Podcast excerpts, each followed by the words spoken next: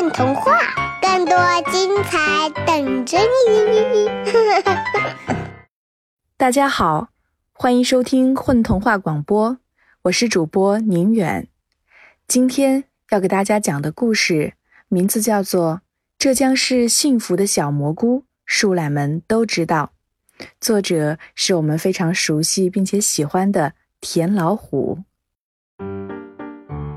一头树懒查看地图，确定方位，来到树懒小镇的裁缝店旁。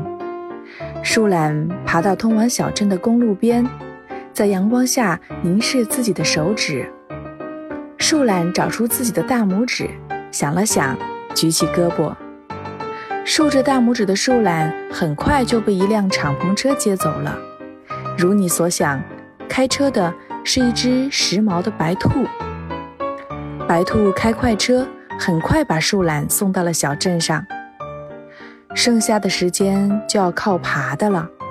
树懒爬了一半路程，另外一半路，它幸运地遇到了另一只有滑板的兔子。如你所想，这只兔子是灰色的。灰兔叫树懒爬上滑板，一路推着它。就这样，树懒来到树懒的裁缝店。树懒从包袱里掏出一件大褂，我要参加我的发小另一只树懒的婚礼。裁缝店的树懒点点头，拿起大褂上看看下看看，大褂半新不旧的，黑色的绸缎上面绣着棕色的蘑菇。这是我的传家宝，是我爹留给我的。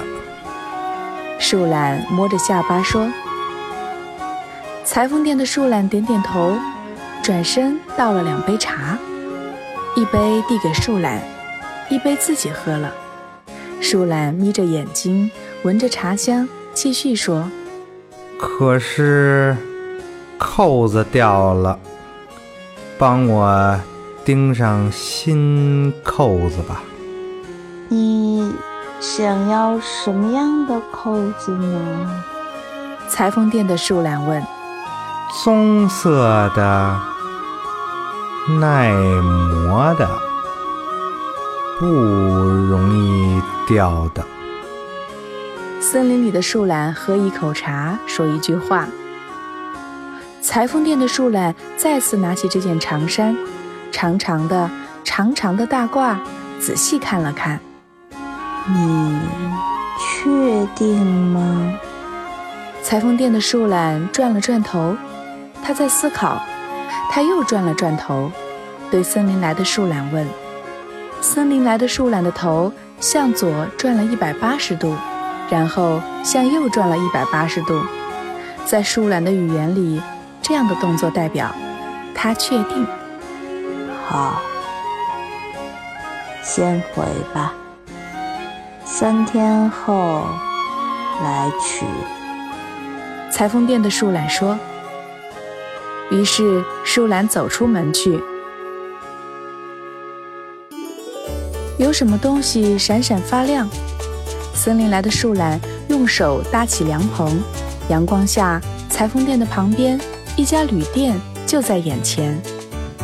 如你所想，这是一家花兔开的旅店。树懒信步走进旅店，一只花兔在教几只花兔打算盘，一只花兔围着围裙在打扫。树懒先生，要不要住店？围着围裙的花兔问树懒。树懒点点头，住下了。一晃三天过去了，树懒去取大褂，大褂就摆在裁缝店里，套在一只树懒假模特身上。那几枚扣子是树懒裁缝的得意之作，特别显眼。它们是用木头做的，钉得结结实实。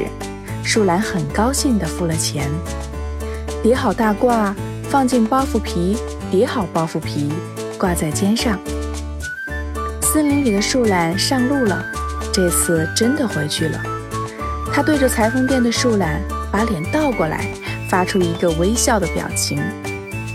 裁缝店的树懒放下手中的针线，回报以微笑。再见。再见。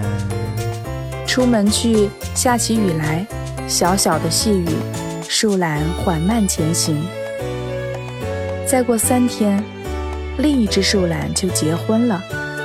吸了雨水的大褂的扣子会长出很多小蘑菇，这将是幸福的小蘑菇。所有的树懒都知道这个。树懒缓慢前行，回去的路上没有兔子。这次什么颜色的兔子都没有，如你所想。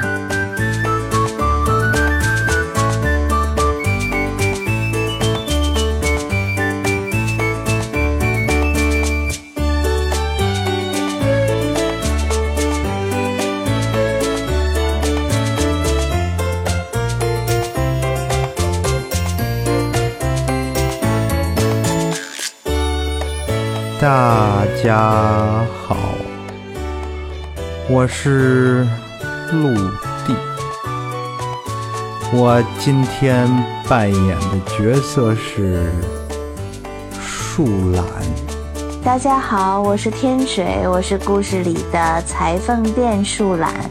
大家好，我是故事里的花兔周希云。